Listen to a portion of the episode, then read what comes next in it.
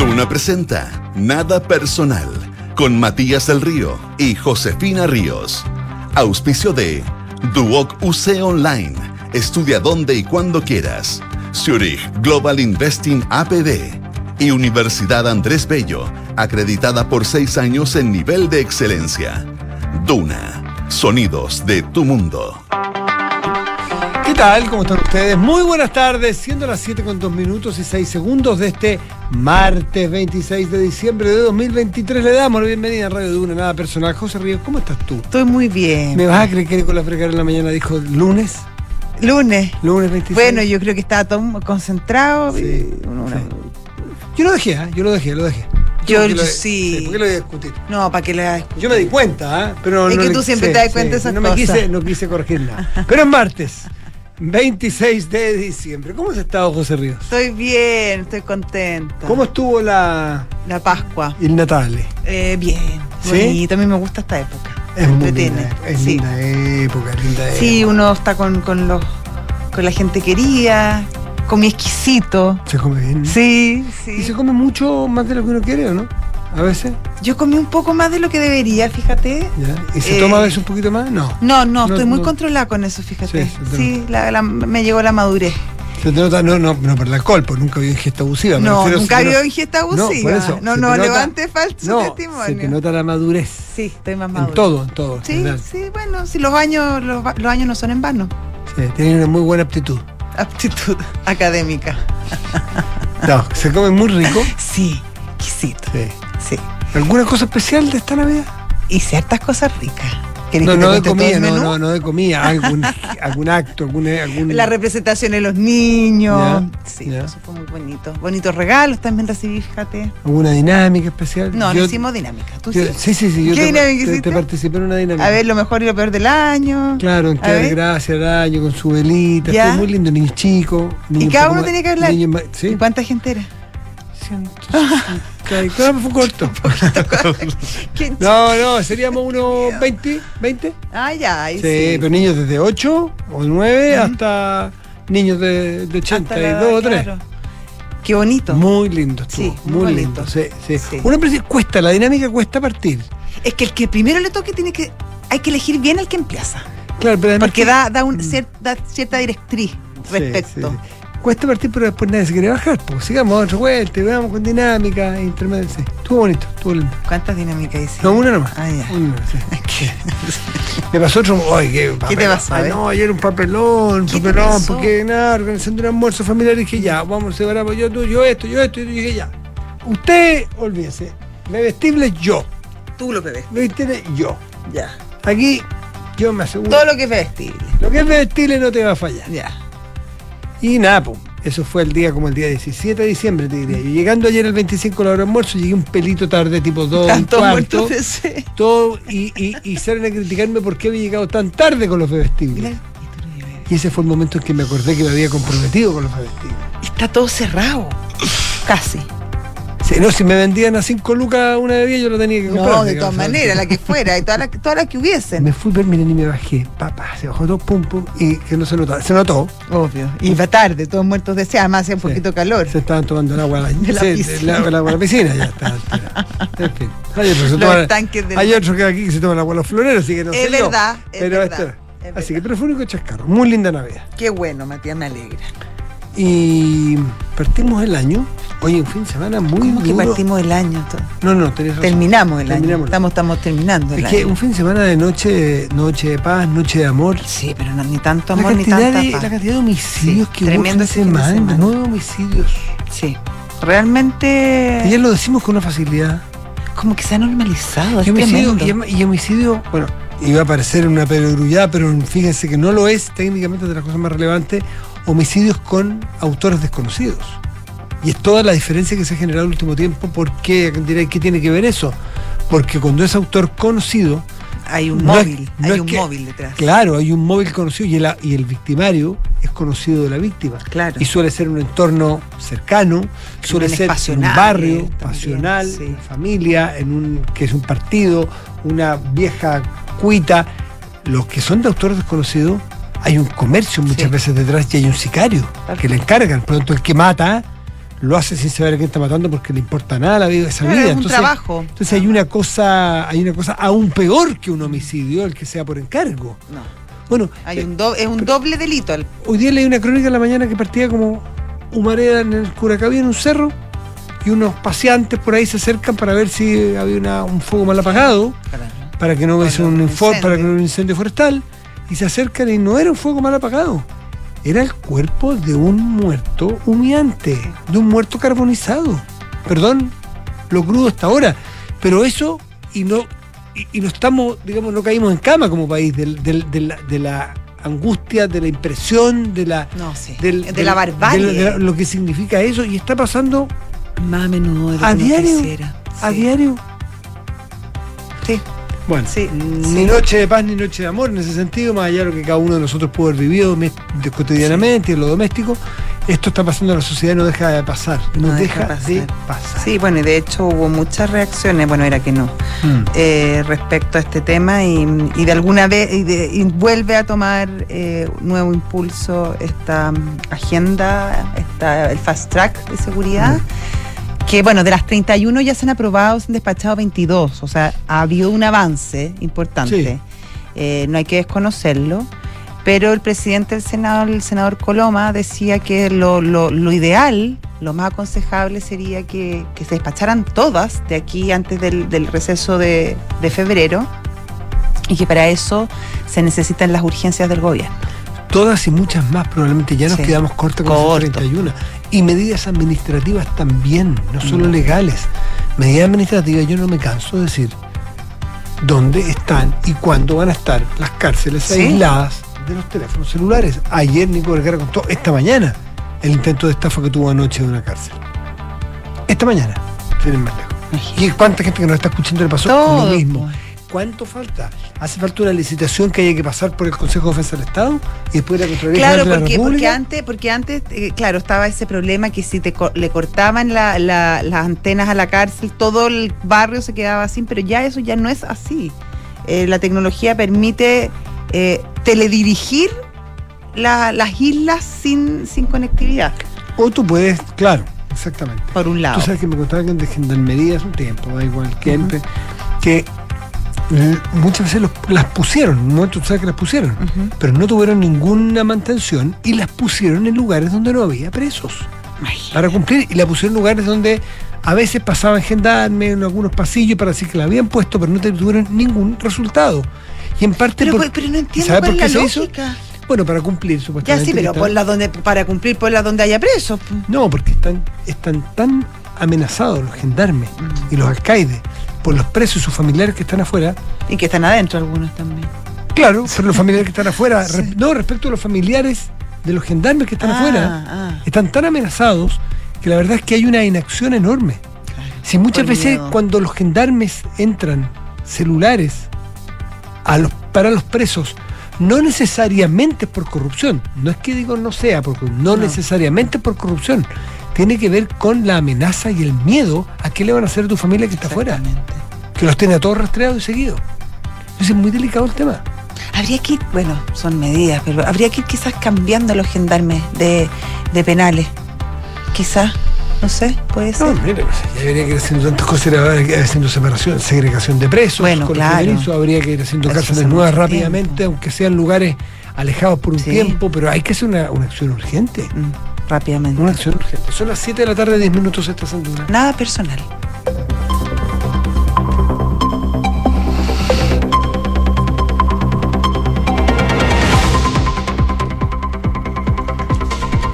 Enrique Javier, buenas Está como tardes. atrapado. Muy bien, ¿y tú? Bien también. ¿Fueron buenas las vacaciones la semana pasada? Sí. Bueno. ¿Sí? Sí. vacaciones y hacer algunos trámites ¿Sí? de salud. Ah, trámites de salud. Así que mantención de los 30.000 kilómetros, todo eso. Mm. No, está, es que está apurado haciéndose las cosas. Sí. Mira que no nos sabe. Sí, no sé hasta cuándo va a sabe durar la, la, la ISAPRE. Así que bueno. Ay, vamos con los titulares, será los mejor. Luego de los cuestionamientos a la denominada ley Uber, el Ministerio de Transportes está evaluando posibles ajustes al borrador del reglamento que debe ser presentado a más tardar el 19 de enero. Entre los aspectos que se estarían siendo analizados está la antigüedad del año de la primera inscripción y la cilindrada de los vehículos. El gobierno afirmó hoy que el plan Invertamos en Chile cerrará este año con 26 medidas de un total de 29 finalizadas o en ejecución permanente. Los ministerios de Hacienda y Economía valoraron este avance informando que son 11 puntos más concretados desde la última medición que se hizo el mes de junio, lo que da cuenta que del 90% de las iniciativas finalizadas, mientras el 10% restante se encuentra en revisión por tratarse de materias tributarias. El gobierno del presidente Javier Milei prescindirá de 5.000 contratos públicos y revisará un millón de planes sociales. El objetivo, según el vocero de la Casa Rosada, es que cobren los que necesiten y que los planes sociales dejen de funcionar como un negocio. Nicolás Córdoba borró del preolímpico sub-23 a Luis Rojas, ex promesa de Universidad de Chile. El jugador fue desconvocado de La Roja luego de no presentarse a entrenar el fin de semana y no presentar una justificación a tiempo. Bien, bien, bien, partir por la disciplina. Sí, es necesaria. Claro, cabros, informaciones que llegan cuando quieren. No. No, pero el profe Vidal se hace una pasada. O sea, un año fuera, un año fuera. Si te llamáis Arturo Vidal, te llamáis Arturo tenés Vidal, un año fuera nomás. Aprendí rapidito, rapidito. ¿ah? Mucho corte pelo, mucho auto, pero tienes que llegar a la hora. Gracias, Enrique Javier. Gracias, Quique. 7 de la tarde, 12 minutos, estás en duda. Nada personal. Son los infiltrados. Los editores de la tercera están en nada personal. Gloria Faúndez no solo llega al estudio con actitud Puntual. puntual y bien. Con prestancia. Llega con un cuaderno intimidad, que es muy intimidante, un cuaderno así Te grueso. intimida, ¿sí? ¿Cuántas cosas habrá en ese cuaderno? Me dio susto, me alejé de Pero hecho, más que a mí, corrí. además que más que que me, me intimide, me, me causa una curiosidad tremenda. No, yo cuando. No, no, no. es que- Preferí no saber. No, prefiero no saber. Vamos con los temas. Querida Gloria, ¿cómo estás tú? Bien, en el Bien. teléfono de Cataperia, en fiscalía. Tiene tantos secretos Claro. como este pueden. En Ay, fin, ¿cómo ¿Cómo están? estás tú? ¿Cómo fueron esas navidades? ¿Bien? Muy bien. Qué Sí, bueno, sí. Además me gusta mucho la Navidad, Qué así linda que es, sí, Sí, sí. tiene buena vibra la Sí. Navidad. sí, es buena onda. total, Así total. es. Buenísima cosa. ¿Qué otras cosas tienen buenas vibras o no tanto? ¿Nos trae una historia de buenas vibras o no tanto? No, no tanto. A ver. Eh, porque tiene que ver con cómo se están ya reconfigurando los escenarios post plebiscito, porque no es que eh, hay un plebiscito y aquí no ha pasado nada, Mm. que algunos creen que es lo que le está pasando un poco al gobierno, ¿no? Que hace como un a suerte de congelado post plebiscito y no solo Como eso, sino que Marcelo. además irrumpe, irrumpe con eh, cambio en su reforma. Y eso, pero no, es- no nos convoca hoy día, la verdad es que el gobierno, sino que nos convoca más bien la derecha, la, la, la gran oposición, que in- incluye la verdad es que más que a gente de derecha. ¿Y por qué? Porque la verdad es que es siempre difícil, creo yo, administrar las victorias, incluso en la política, pero aún más es como uno sale de una derrota, que es lo que le pasó al Partido Republicano, a Chile Vamos y al centro político, ¿no? O a quienes se llaman a sí mismos el- el centro político. ¿Y qué pasa después de una semana? Recordemos que incluso antes del plebiscito había eh, existido una cumbre donde se reunieron los jefes de los partidos políticos eh, en la casa de la ex consejera eh, Gloria Hatt, eh, donde se, se armó una suerte de pacto de no agresión.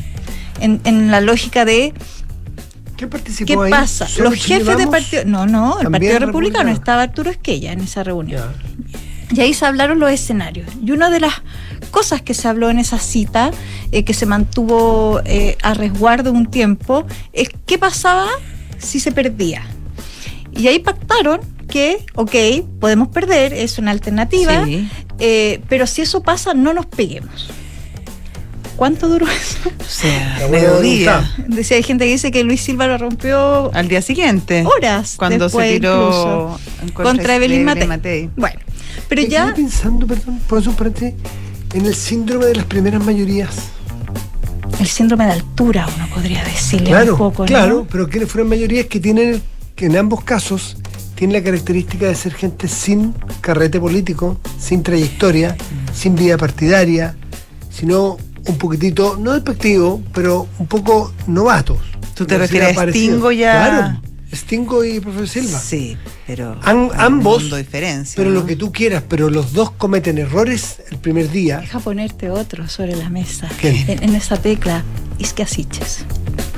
Y que sí, se- Totalmente novata. Novata, y pero llega a claro. ser ministra del Interior. Claro, claro. Pero otros tienen la particularidad que son primeras mayorías nacionales y dicen, a ver, el soy la primera mayoría Claro, nacional. son muy Sí, muy lo que habrá sido en su momento íconos de la historia de Chile, o sea, que primeras mayorías nacionales, no te invento, don Arturo, don Alessandro. Claro. Yo soy eso, entonces yo tengo que decir algo. Al respecto. Y se mandó la gran Stingo, el profe Silva se mandó la gran profe Silva también diciendo Sí. que esta era una constitución de derecha. Se mandó De- varias. y dijo varias, po. Y dijo varias. Fueron varias, sí. Sí, Y- se ponían en todos fin. muy nerviosos cada vez que hablaba el profe Silva. Bueno, en fin, solo, solo me acordé, el fin de semana, factor común, primeras mayorías, Dios nos guarde. Dios nos libre la primera mayoría, Así que yo por eso no me presento a nada. No, porque tú Sí. serías primera mayoría de todas Sí, maneras. sí, ni en mi casa. Ya, perdón, Bueno. Gloria del paréntesis. No, no, junto con la derrota eh, que enfrentó eh, en particular José Antonio Caz, dado que eran los dueños o, o parte hegemónica del proceso, y, en el fondo de eh, dar vuelta al revés, un resultado en el entendido de que ellos tenían una gran fuerza electoral al inicio de este proceso que se fue dilapidando en el camino y que al final culmina en derrota, es que eh, en Chile Vamos ya también empezaron a mirarlos con otros ojos. Es decir, y ahí se está armando un debate que es muy sustantivo en la derecha, que ha tenido expresiones, creo yo, pocas para el nivel de lo que está pasando abajo, eh, pero que tiene que ver con si uno sigue, es decir, si la Chile Vamos, en rigor, sigue un camino de la mano o no con el Partido Republicano en los próximos años. Se viene un tren electoral municipales, parlamentarias, presidenciales. El propio José Antonio Caz marcó una definición respecto de la presidencial bien dura, señalando yo no voy a primaria. Mm. Si soy candidato, porque Dios quiere y mi partido me elige, dijo él, eh, vamos a llegar hasta el final. Eso ya marca una, una distinción muy fuerte respecto de Como cuál sido va a ser su Como relación ha sido siempre por lo en Chile. Vamos. Sí. Así es, él nunca ha participado Mm. de primaria. Pero en Chile Vamos... Pero, perdón, ¿Mm? pero antes desde abajo y hoy día desde arriba. O sea, antes no presentaba primarias porque yo soy un outsider Claro, y yo voy a no voy a fuerza, transar. no voy a transar para qué si soy tan chico, para qué me voy a meter en un bus tan grande si voy a salir, prefiero ir solo y ver cuánto mido. Ahora, ir por fuera como un grande dentro de su propio sector es distinto que ser un arroz graneado. Hoy día él no es arroz graneado, antes sí lo era. Pero la gran pregunta que se instala, yo creo, post derrota del plebiscito, es si llega a una suerte de fin la hegemonía que tenía el Partido Republicano en la derecha. Y era una hegemonía que también era bien psicológica, en el entendido en que Chile Vamos, y lo reconocen sus propios eh, dirigentes, en algún minuto se les empezó a hacer cada vez más difícil diferenciarse de republicanos porque lo que ellos entendían es que el diagnóstico que tenía este partido exitoso, por cierto, a la luz de los resultados electorales, era lo que el país quería o la mayoría de este país quería. ¿Qué pasa? Que a la luz del plebiscito eh, recién pasado, hay hartos en Chile Vamos que están repensando este escenario y señalando que más bien lo que hay aquí es un techo. Sí, ya no hay un techo. Ya no en es, la fiesta, no es la fiesta de moda a la que hay que ir el Partido Republicano, sino que en una de esas puede ser algo que se va a aguar y se les aguó bastante. Por eso digo, y frente a ese debate empezaron distintas posiciones en la derecha, han empezado distintas voces. La voz eh, más fuerte respecto de este tema, que no es novedad a su, su naturaleza de centro derecha, es Evópoli, que ha levantado la voz muy fuertemente Gloria señalando Hood fue la primera en que se opuso junto con el Mundo Luchán, si se me olvida otro, otro consejero, De que la- lástima que no me acuerdo su nombre, Beck- Becker si no me acuerdo. Sí, Germán Becker. Los tres Becker. que votaron eh, en blanco una, una votación muy al principio del Consejo. La del el ser humano eh, el, en persona. el- el ser humano en persona y, y sabían que iba a perder pero quisieron hacer un parelé para no agacharle el moño al Partido Republicano que estaba con ínfulas muy ganadoras y muy atropelladoras y bueno, hicieron el punto. Ahora, igual perdieron después, pero eso queda en la memoria y tú has nombrado a Gloria Hood dos o tres veces ya, total, total. Bueno, Hernán Larraimate también levantó, eh, haciendo un diagnóstico muy duro respecto de que si se sigue con republicanos, Chile Vamos está condenado a la desaparición política. ¿Por qué? Porque lo que se está produciendo es una suerte, se- según lo plantea Evópolis, de mimetización respecto de republicano y también respecto de lo que fue en su minuto el Frente Amplio al socialismo democrático, que es en realidad ellos no llegan a compartir un espacio, llegan más bien a un reemplazo. Hay muchas voces en Chile Vamos que ya se están alertando de eso. Javier Macaya yo creo que ha hecho un, un esfuerzo muy evidente por diferenciarse de los republicanos, por ejemplo, al inicio de eh, dar- dando luces frente a un nuevo proceso constitucional la vez anterior, en caso de Claro, que se ganara. el segundo proceso también. Así es.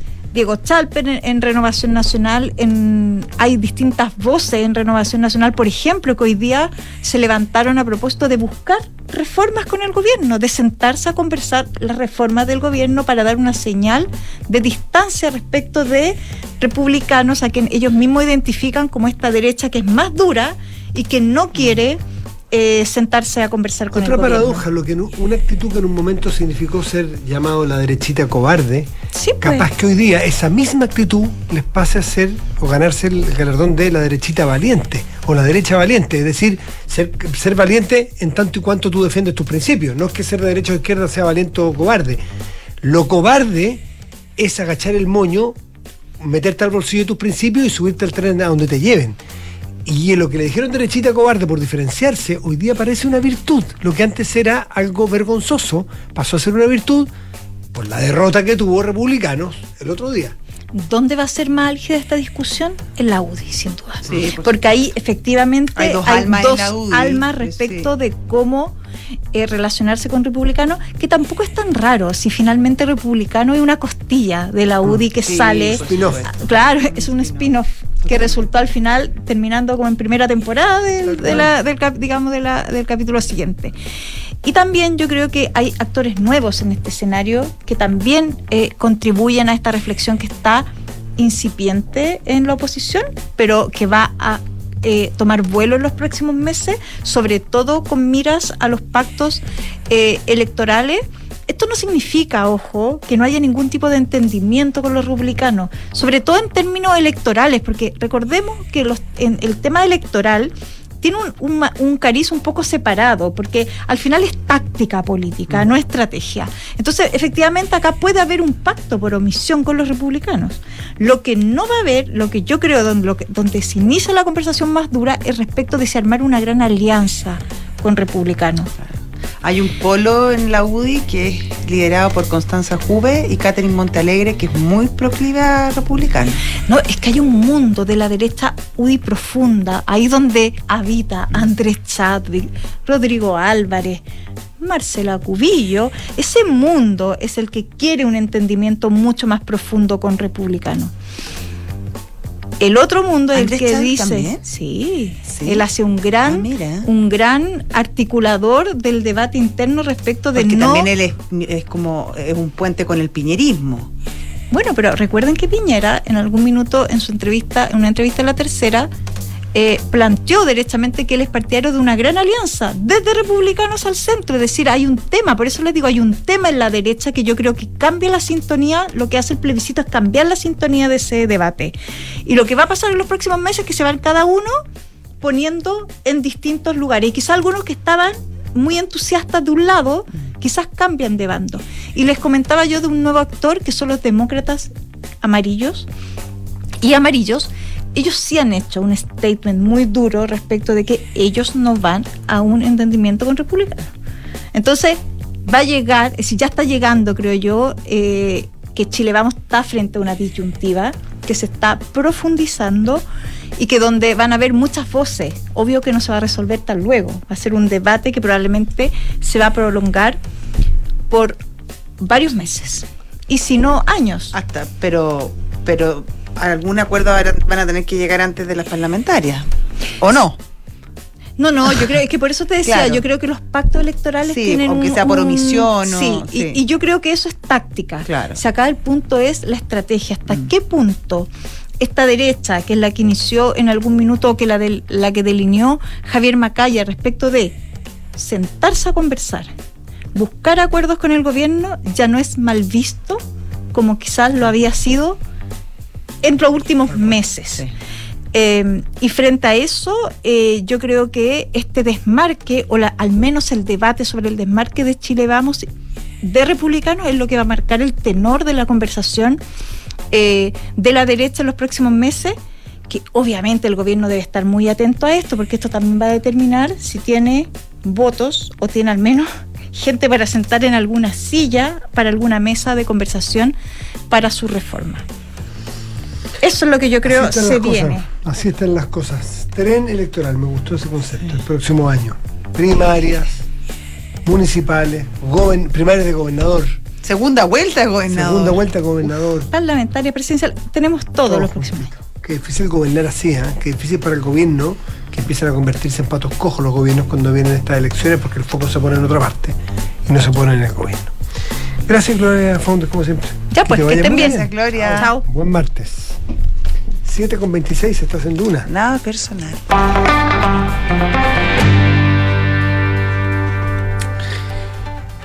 La, la guerra del Medio Oriente, que partió el 7 de octubre después del ataque del grupo Hamas, este grupo chií que, que- que está en, el- en- en la franja de Gaza, todos conocemos un poco cómo partió, todos tenemos dudas de cómo y cuándo va a terminar y qué tiene que ocurrir para que termine. Y ha tenido este fin de semana un fin de semana particularmente sangriento, doloroso y difícil.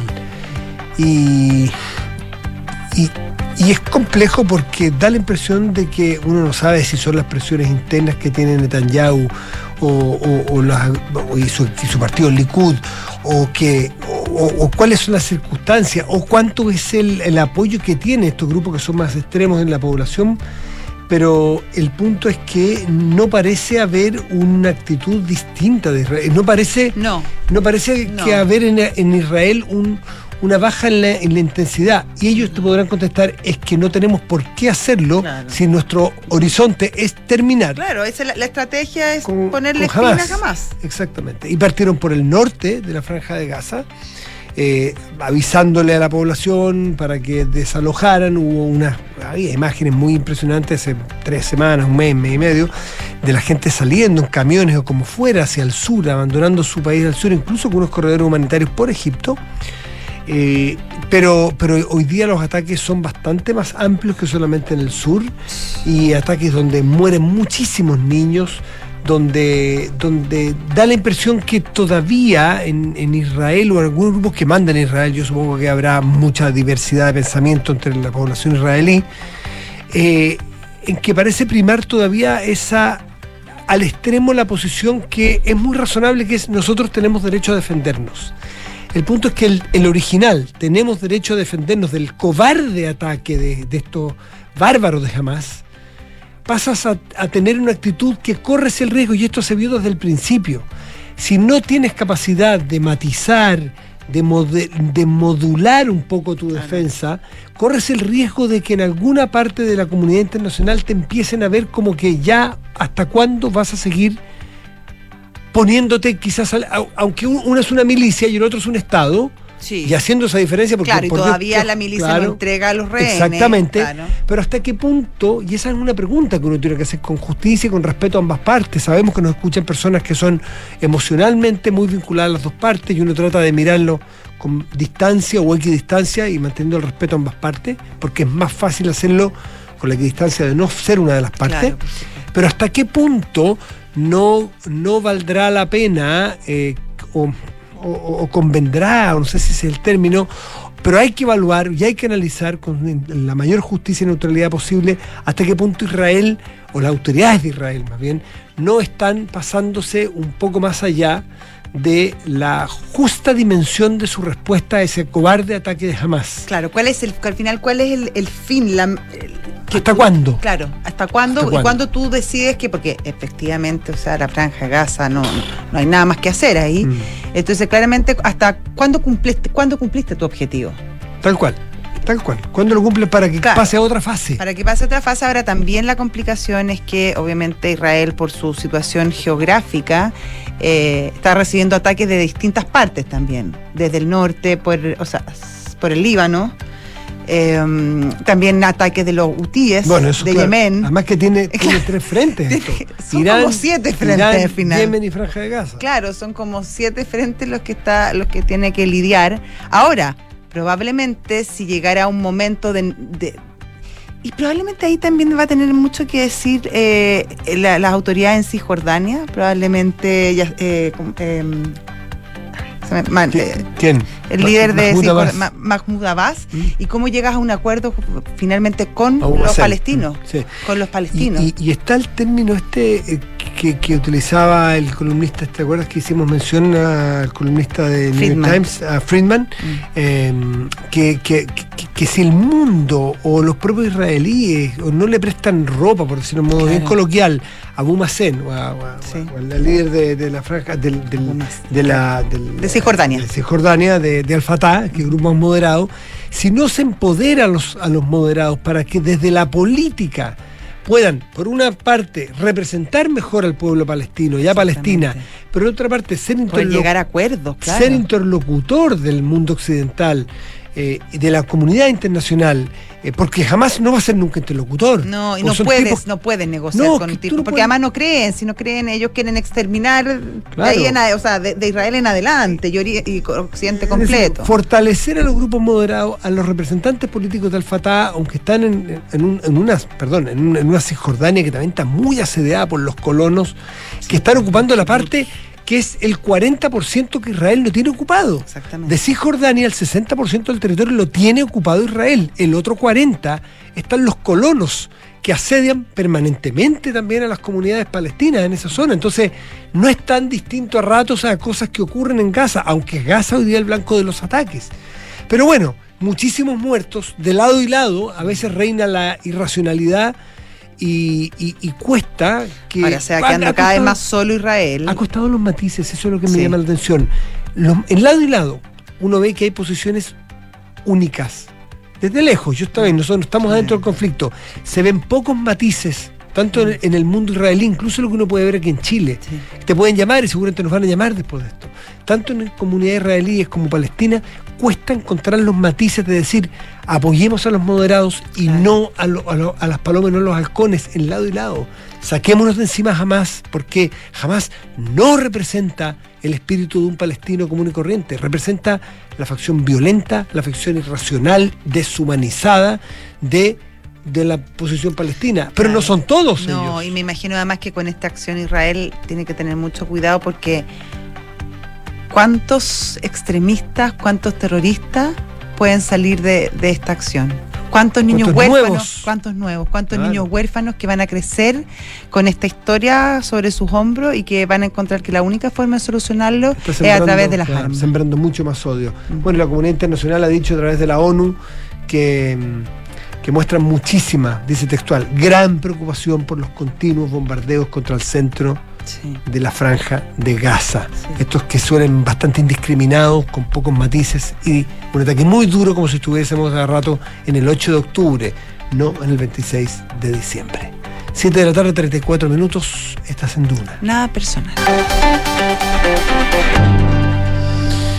Y ya está con nosotros Sí. nuestro, Entrevistado de hoy, sí. Andrés Joanet, Mm. diputado y presidente de Amarillos por Chile. ¿Qué tal, diputado? ¿Cómo está? Muy bien. ¿Cómo estuvo la usted, Navidad? Tía Josefina. Hola, diputado, ¿cómo le va? Muy bien. Estamos ¿Celebró? post, post Navidad. Eh, Andrés, Jonet, el- escuchábamos o leíamos, yo no lo escuchaba, Ujú. en realidad yo había leído eh, la posición que toma eh, Consuelo Contreras del Instituto Nacional de Derechos Humanos en esta invitación a, a una búsqueda de solución. Estábamos hablando de, de, bueno, el mundo Claro. que ocurre en el Medio Oriente, donde la imposibilidad de dialogar para empezar, siquiera soñar con las dos naciones en ese territorio, que es un sueño largo del mundo, quién sabe si se va a lograr. Lo esto es bastante menor, afortunadamente, pero mm, igual, la posibilidad de acercarse, de hacer una mesa de diálogo, donde estén incluidos los grupos más extremos. Usted que conoce la realidad, conoce el paño ahí, ¿es posible a estas alturas, es conducente a algo hacer un diálogo con grupos que han amenazado al Estado, que han desafiado al Estado, que han vulnerado el Estado de Derecho y que tienen las armas tomadas hoy día? ¿En la, en la Araucanía me refiero? No, me parece una muy mala idea, me parece, o sea, eh, Pero yo, escúchame todo, yo, yo no opino los temas que no sé, puedo decir, mire, voy a, voy a investigar, pero creo que Consuelo Contreras se equivocó medio a medio. A ver, hace unos días atrás eh, hubo una condena a Luis Chanamil, quien mató al cabo Genonay. Un Mm. muchacho de 24 años, mapuche. 24 El años. Naim. Y le quitó la vida. Mm. Eso es violencia pura y dura. Eh, hay- hay- también no olvidemos el, también el, el sargento de Navíes, Francisco de Navíes, unos, unos meses después. O sea, nosotros lo que tenemos en la Araucanía es violencia pura. Y lo que tenemos en el país hoy día es violencia. Y frente a la violencia el Estado tiene que responder con lo que tiene el Estado, que tiene el monopolio de la fuerza. Entonces, poner a la CAM como interlocutor, cuando la CAM desde 1998 lo único que ha generado es dolor y medio, cuando además su líder hoy día está preso, su líder está preso. Y lo que tenemos son eh, grupos desbandados, eh, sueltos que además no, no, no responden a, a ningún a ninguna orgánica. De hecho, bueno, el hijo del líder está preso. Me parece, mire, la verdad. Ahora, diputado, Uno, uno se pregunta, dame un segundo, Consuelo está a cargo del Instituto de Derechos Humanos. O sea, ¿qué persona tenemos a cargo del Instituto de Derechos Humanos? O sea, una persona que, que da una idea, que le falta el respeto a gente que ha perdido la vida, a gente que le han quemado las cosechas. Mira, ahora parte la temporada de cosecha en la Araucanía, donde tenemos que cosechar con militares. ¿En qué país democrático, de la democracia de alta intensidad, de alta intensidad se había visto eso? Que tengamos que hacer horas, tienen que hacer horas. Agricultores mapuche y no mapuche, para poder cosechar lo hacen con militares, porque si no los extorsionan, les dicen, te vamos a dejar cosechar si tú nos das el 10 o el 20% de la cosecha, o te quemamos la cosecha. De eso estamos hablando, Consuelo eh, eh, Contreras, cuando, cuando ella habla de esto. Cuando, cuando había hay una faena de madera, te vamos a dejar cosechar la madera, la faena de madera, si es que nos das un porcentaje de la madera. Ah, y ahí viene todo el tema del robo de madera y toda esta ley que sacamos justamente. Si tú no nos das el campo, te tomamos el campo, por eso sacamos la ley de usurpaciones. Entonces empecemos a hablar de la realidad real, de lo que le pasa a una de las regiones más ricas de Chile, porque el cambio climático nos favorece, pero que es la más pobre desde el punto de vista real, porque no podemos desarrollar esa región. Entonces me parece una idea eh, que casi ofende no solo a la inteligencia, ofende a la región, ofende al pueblo mapuche, que está siendo extorsionado permanentemente por los grupos, grupos radicales, por los narcotraficantes, por los grupos, por los que roban autos, por los que disparan en la Sí. carretera, le caiga Claro. que le caiga el balazo, etcétera. Ahora, diputado, yo entiendo y, y- y comparto con usted la indignación respecto Sí. a lo que pasa en la Araucanía, realmente es inaceptable. Sí. Sin embargo, muchas veces, y hay muchos ejemplos en la historia, el más cercano probablemente es Colombia, que para deponer estos actos de terrorismo y Mm. para poder avanzar, sí hay un momento en que hay que sentarse a conversar. Lo hizo el gobierno eh, colombiano cuando se Sí. sentó con líderes de la FARC, del ELN, y finalmente llegan a una tregua. Entonces, ¿cuándo vamos a estar preparados para eso o definitivamente no es el camino en nuestro país? Es que, es que Colombia siguió la violencia. Lo que, lo que ocurrió ahí fue una, una paz momentánea, pero la violencia sigue en Colombia y zonas de Colombia, porque además eso está vinculado al narcotráfico, ¿no? Y en el caso de la Araucanía, la violencia hoy día también está vinculada al narcotráfico, al robo de madera, al robo de animales, al robo de vehículos, eh, en una escala mucho menor naturalmente que el colombiano, porque el Estado por lo menos tiene más control hoy día sobre, sobre la región, ¿no? Porque tenemos una región con, con más comunicaciones de distintos tipos. El tema es voluntad, es, su, es solamente voluntad. Cuando hace unos años atrás, yo lo repito, y ahí están las cifras, a mí me tocó asumir, se quemaban todos los días camiones en la autopista, quema- se quemó un camión después, tres semanas después no se quemó más, voluntad, de terminar con la quema de los camiones en la autopista. Y lo hicimos. Eh, quemaban iglesias, terminamos, hay personas condenadas, presas hoy día, por la quema de iglesias, cuando hay voluntad. Entonces, yo creo que en algunos casos se avanza, por ejemplo, esta condena eh, es una condena eh, que, que avanza y hay otras condenas, pero aquí es voluntad. Mira, el tema de fondo, al final lo conversábamos eh, eh, el otro día justamente con Matías y contigo seguramente, es que no tenemos carabineros, no tenemos seguridad en el país, tenemos un déficit de un 40%. El, el año pasado egresaron 800 carabineros, 1.500 fueron a retiro, el próximo año van a egresar 1.500, 2.000 van a ir a retiro. ¿Quién se va a quedar en carabineros si le pagan 60 mil pesos mensuales durante dos años? Aumentamos la edad, aumentamos los años de formación, súper bien. Pero al- en el segundo año, recién el gobierno, producto que yo con el diputado Castro presentamos un proyecto de ley para que el segundo año los jóvenes también pudieran usar su arma de servicio, el gobierno va a presentar un proyecto. Entonces, no tenemos carabineros.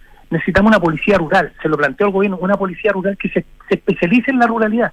Si el tema de la ruralidad tiene dinámicas eh, y variables distintas a lo que es la urbanidad, y por tanto si tenemos un carabineros eh, tipo los comisarios franceses instalados eh, en, en, las comunidades, conociendo las permanentemente, saben perfectamente cuando alguien que esté fuera o alguien que está generando problemas eh, mm. lo va a saber perfectamente. Además, que el 40% de los jóvenes que se forman en la escuela de la esquila de Temuco, de Carabineros, donde se forman más o menos 200 y tantos carabineros eh, cada dos años ahora, eh, son de origen mapuche.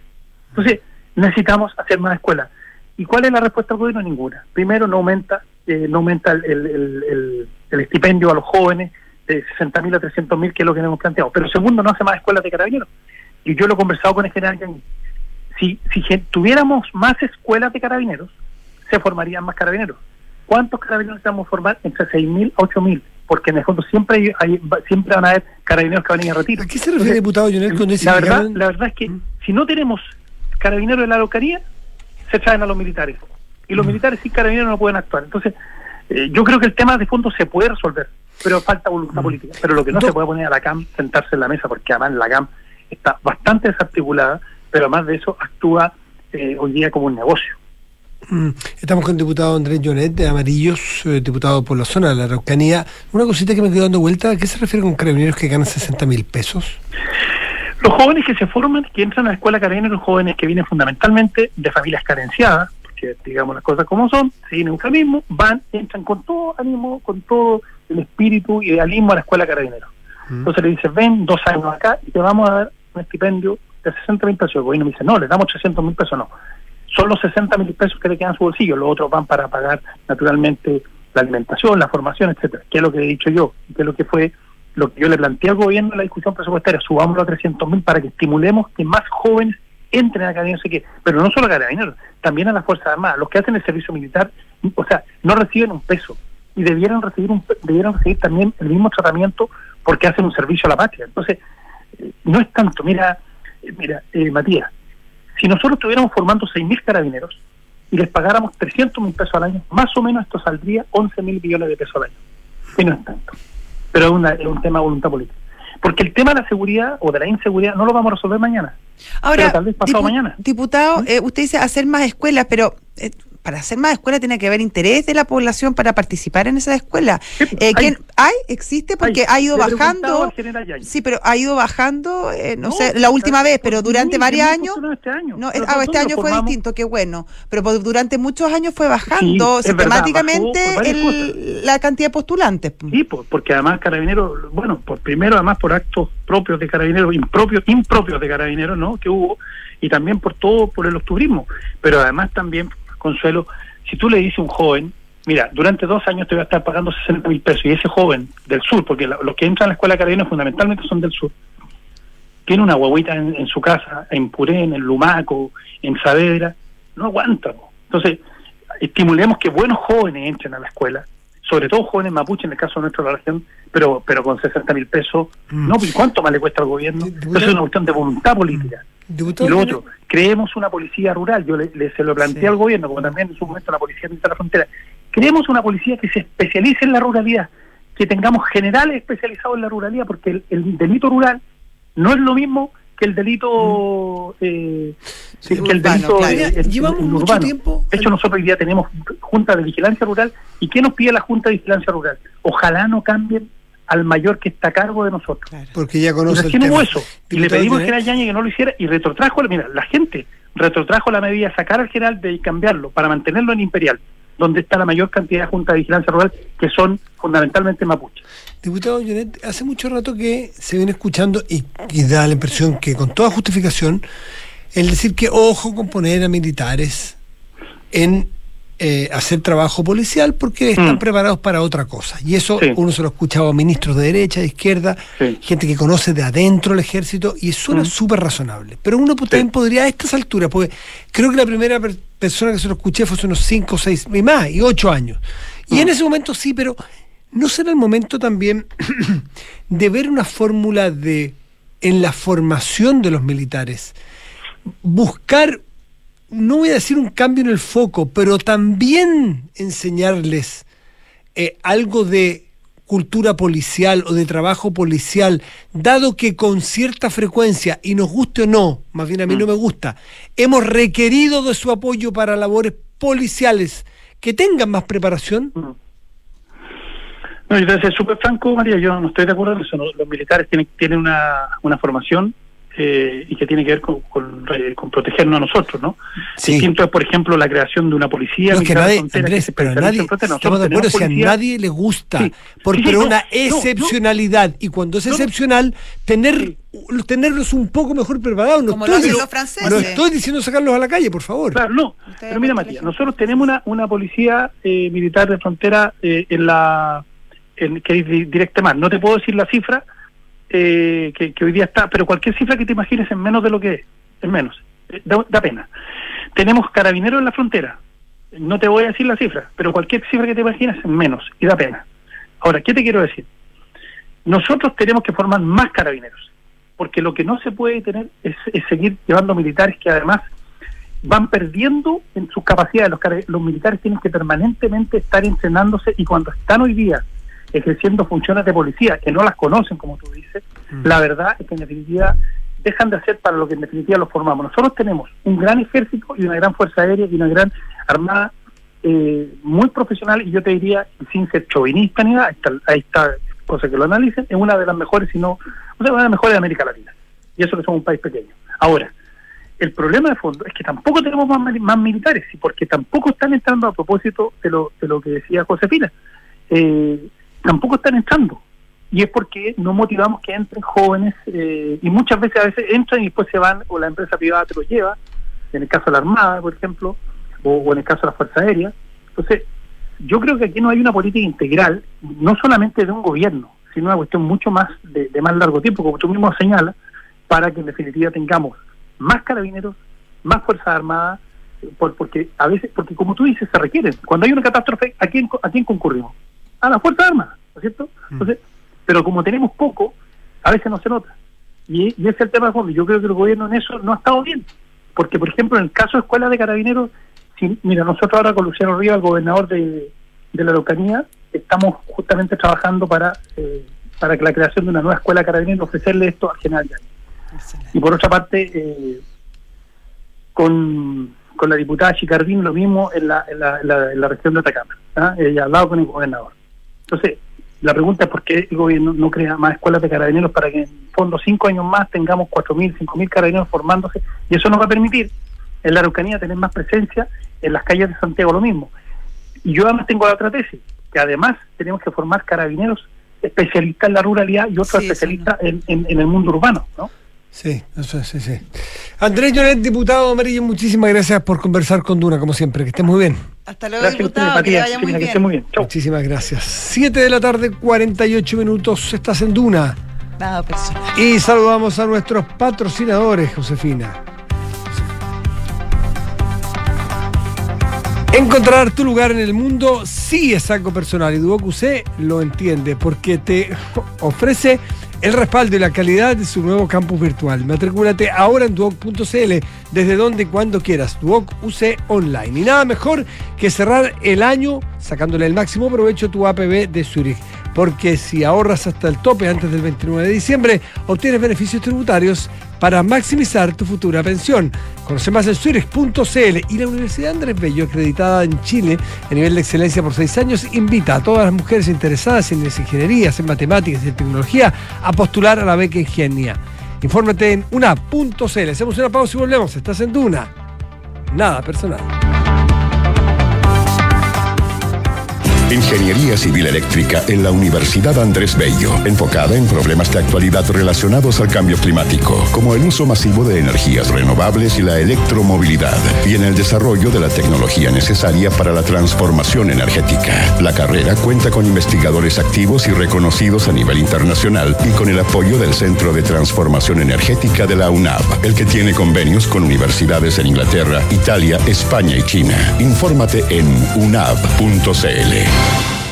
Amor, ¿te acuerdas que dijimos que este año íbamos a ahorrar y contratar unos seguros? Sí, deberíamos hacerlo. A mí me tinca en Zurich. A mí también. ¿Y los seguros dónde? En Zurich igual, po. Acuérdate que además de ahorro, también tienen seguros para todo lo que necesitamos, como seguro de auto, Mm. hogar y hasta seguro de vida. Me meto al tiro a Zurich.cl. Los riesgos de personas son asumidos por Zurich Chile Seguros de Vida S.A. Los riesgos de daños son asumidos por Zurich Chile Seguros Generales S.A. Fondos son administrados por Zurich Administradora General de Fondos. Infórmese de las características esenciales de los fondos, las que se encuentran contenidas en su reglamento interno. Más información en www.zurich.cl. En Duoc UC inauguramos un campus virtual que lleva nuestra calidad y respaldo a todo Chile, para que todos puedan decir Presente.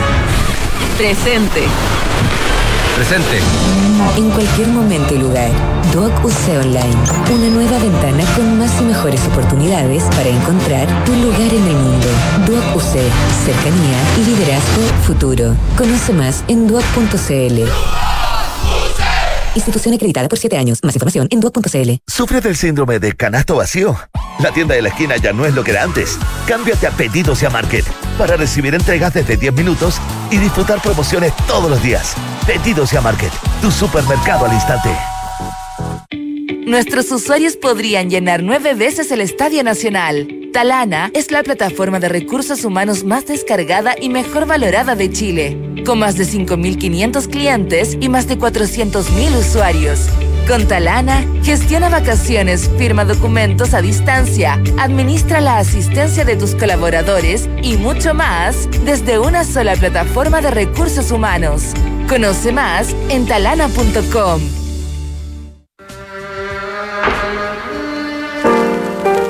Meses antes de que Marvin Gaye y Sly Stone lanzaran sus discos icónicos de los 70, Curtis Mayfield se hizo cargo de las demandas de la comunidad afroamericana con su álbum debut. Curtis mezcló la declaración política con el soul progresivo en una obra que se transformaría en el estándar de la música negra que dominó en las décadas siguientes. Esta es la historia que te contaremos esta noche en un nuevo capítulo de Sintonía Crónica Discografía Curtis de Curtis Mayfield en Duna, Sonidos de tu mundo.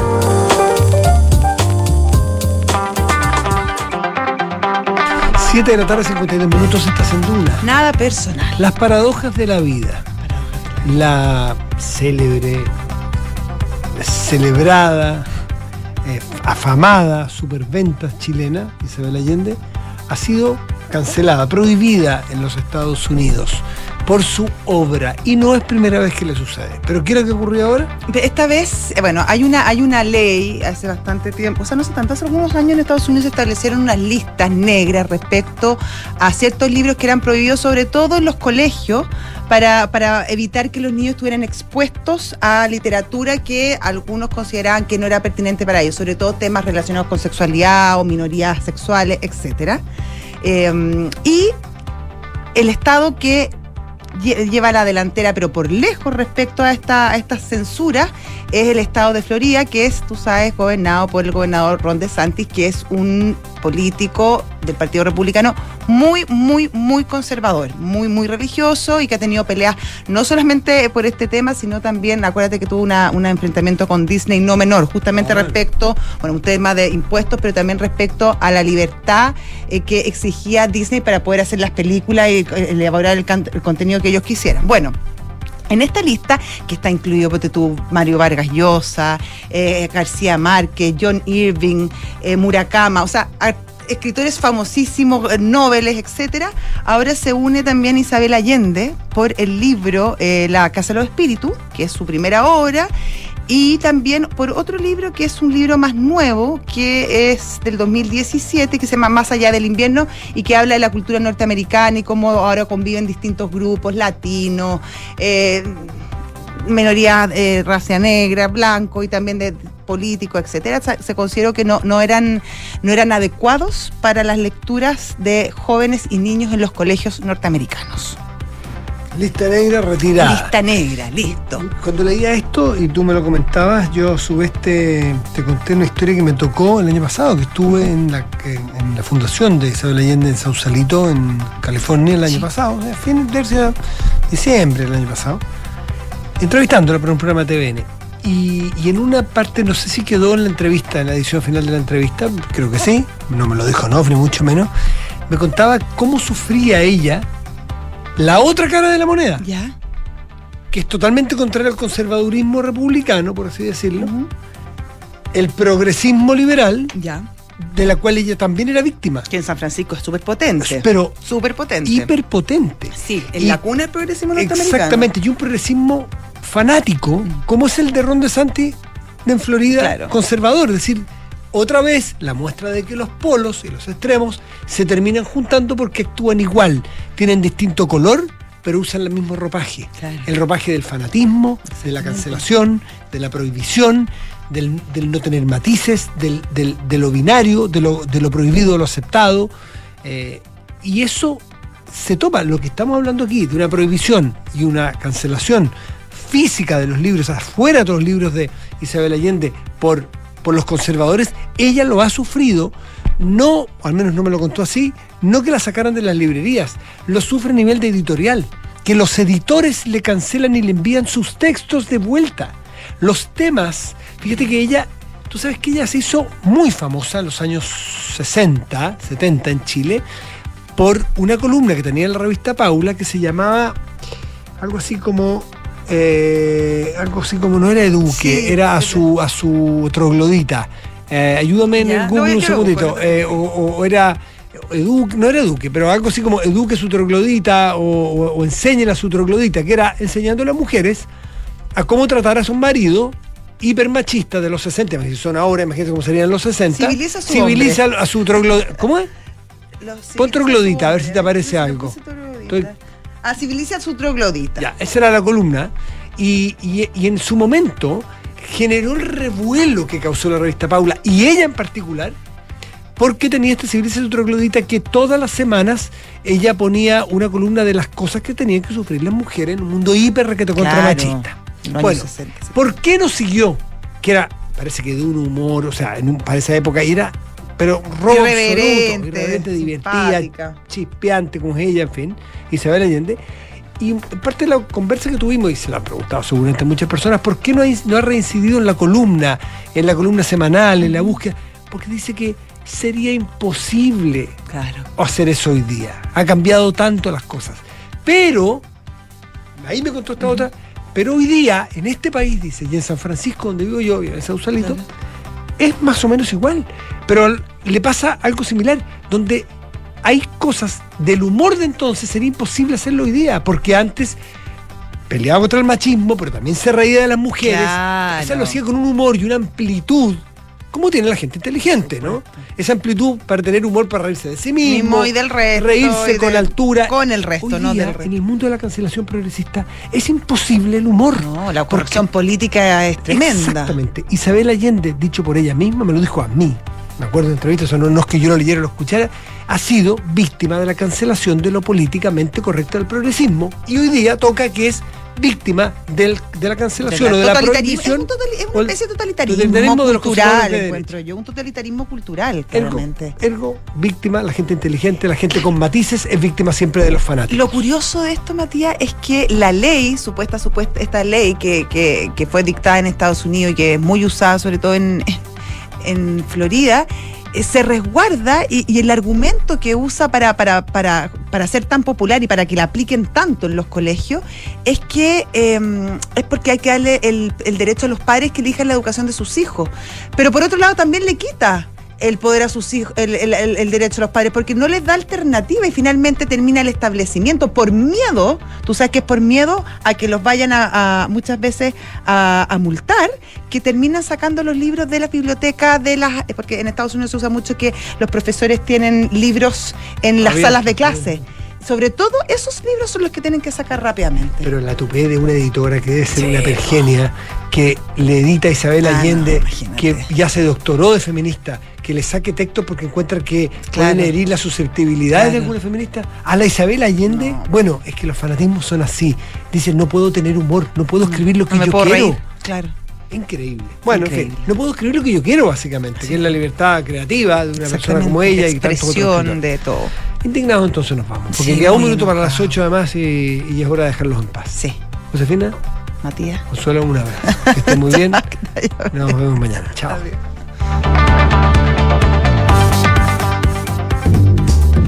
Visionario.